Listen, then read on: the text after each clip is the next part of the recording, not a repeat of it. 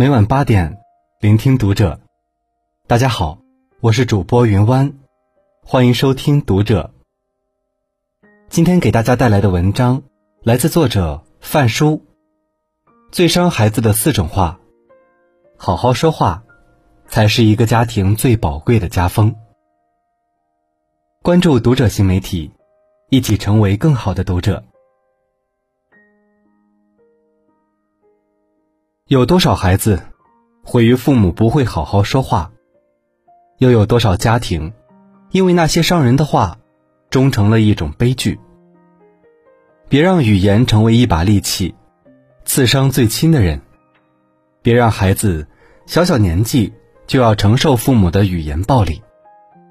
这四种最伤孩子的话，别说。第一，批评孩子蠢笨。你怎么那么笨？你这智商是猪吗？真没用，这个都不懂，蠢死了，一点都不像我生的。这些话也许是父母辅导孩子作业时恨铁不成钢说出口的，也许是看到孩子鲜红成绩的那一刹那脱口而出的，也许是习惯性的口头禅。但无论哪一种，听在孩子的耳朵里，都是刺耳难堪的。看过这样一个实验。科学家把一条大鱼放进有许多小鱼的水池里，大鱼每次饿了就会游上去捕小鱼，没有一只能逃得过它的捕捉。过了一段时间后，科学家用一个玻璃瓶罩住了大鱼，再放进水池里。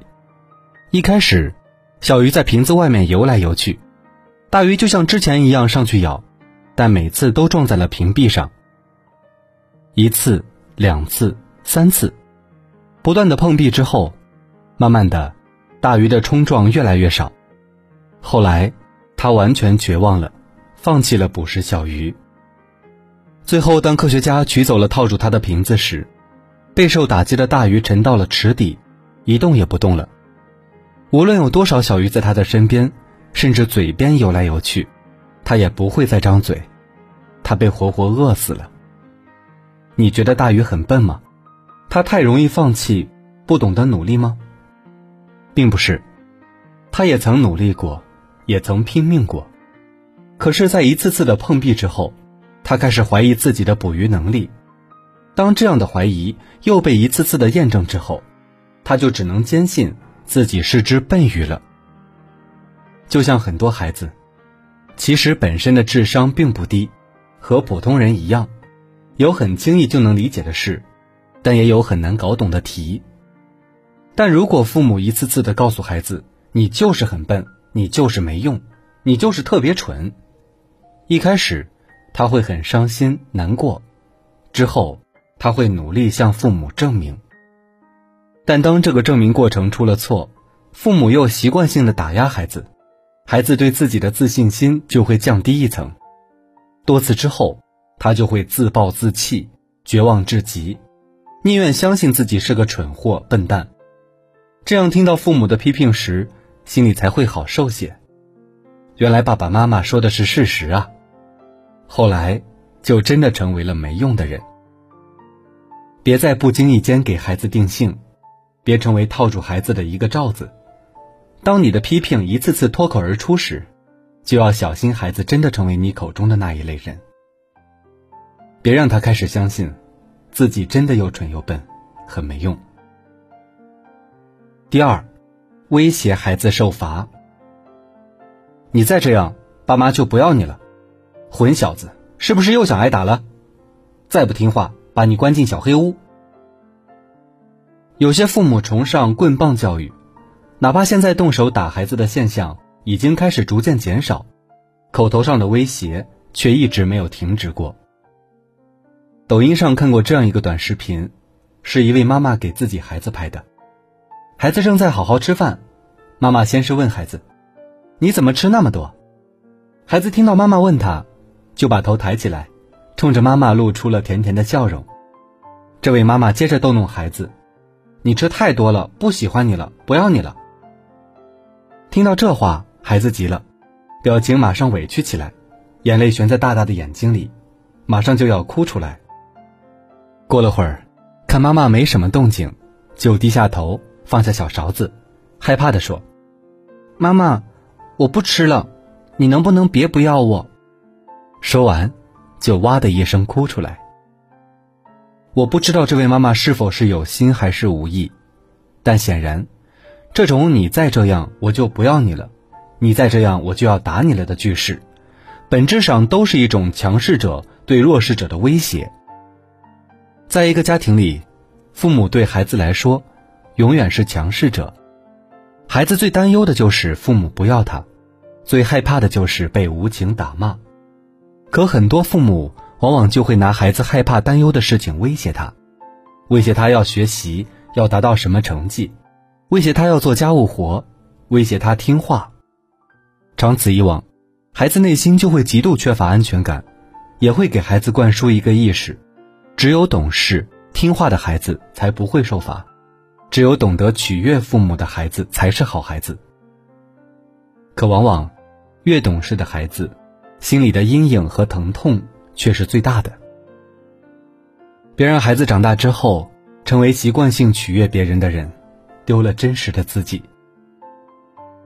第三，习惯性敷衍孩子。走开，不要来烦我，快去学习，我很忙，你去做你自己的。不负责任的父母总会习惯性敷衍孩子。网上看到这样一则视频，爸爸在给孩子讲故事。不到五分钟，一本故事书讲完了，孩子在一旁听得一愣一愣的，看上去有些搞笑，但放在现实生活里，这样的爸爸确实很常见。很少陪伴孩子，就算有时间，也宁愿自己一个人玩手机，让孩子一个人在旁边玩或学习，美其名曰是要休息。就算偶尔照顾孩子，也不入心。有的爸爸为了看场球赛，就对孩子恶声恶气。生怕他来打扰自己看电视，有的妈妈总是督促孩子学习，恨不得没一刻停歇，就是生怕孩子麻烦他。有多少父母觉得养孩子是个麻烦事，照顾孩子很敷衍，给孩子念童话书很敷衍，答应孩子承诺时很敷衍，辅导孩子功课时也很敷衍，以为孩子还小，还感受不到，随便应付一下，孩子也能茁壮成长。但潜移默化间，孩子也会学到父母身上的敷衍态度，做什么事都不能尽心尽力，说话腔调也总是一脸不耐烦。一个健康优秀的孩子，离不开父母的精心培养，而这其中，父母的高质量培优尤为重要。真的，哪怕再忙，也要抽出一部分时间专心陪伴孩子，可以给他讲故事，可以陪他学习，可以听他唱歌。可以和他一起玩游戏，哪怕一周只有一小时，孩子也会很满足。第四，总是不相信孩子，一天到晚就知道玩，能不能让我省省心？妈妈走后，你是不是又看手机了？肯定看了，是不是你先做错了？是不是你不对？很多父母都习惯性不相信孩子。微博上有个很火的段子。有人问：“你见过父母的哪些强盗逻辑？”有人答：“如果我妈出门前我抓着手机，回来后我还抓着手机，那完蛋了，我一整天都在玩手机。如果她出门前我没抓手机，回来后我抓着手机了，那完蛋了，他一走我就开始玩手机了。”网友们看到都笑了，纷纷赞同，表示同一个世界，同一个妈。但笑归笑。笑过之后，仔细思考一下，这样的强盗逻辑本质上不就是不相信孩子吗？总觉得孩子喜欢玩手机，所以孩子在父母看不见的时候就一直都在玩手机；总觉得孩子不会被人欺负，所以一旦和其他孩子发生了矛盾，第一时间就觉得是自己家孩子先动手。这种深藏在父母内心深处的不相信，会变成一把火，烧掉孩子对父母的期待和对自己的自信。少年说中，一女孩含泪控诉爸爸：“我的爸爸永远只相信自己眼睛看到的。如果我在写作业时拿起手机查单词，爸爸不管我怎样解释，都会认为我是在玩手机。我还有一个妹妹，她特别喜欢招惹我。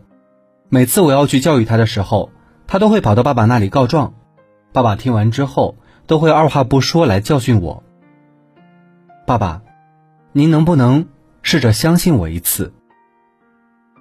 父母对孩子长期的不信任，就像一根刺，哽咽在喉咙里，扎得孩子疼痛难忍。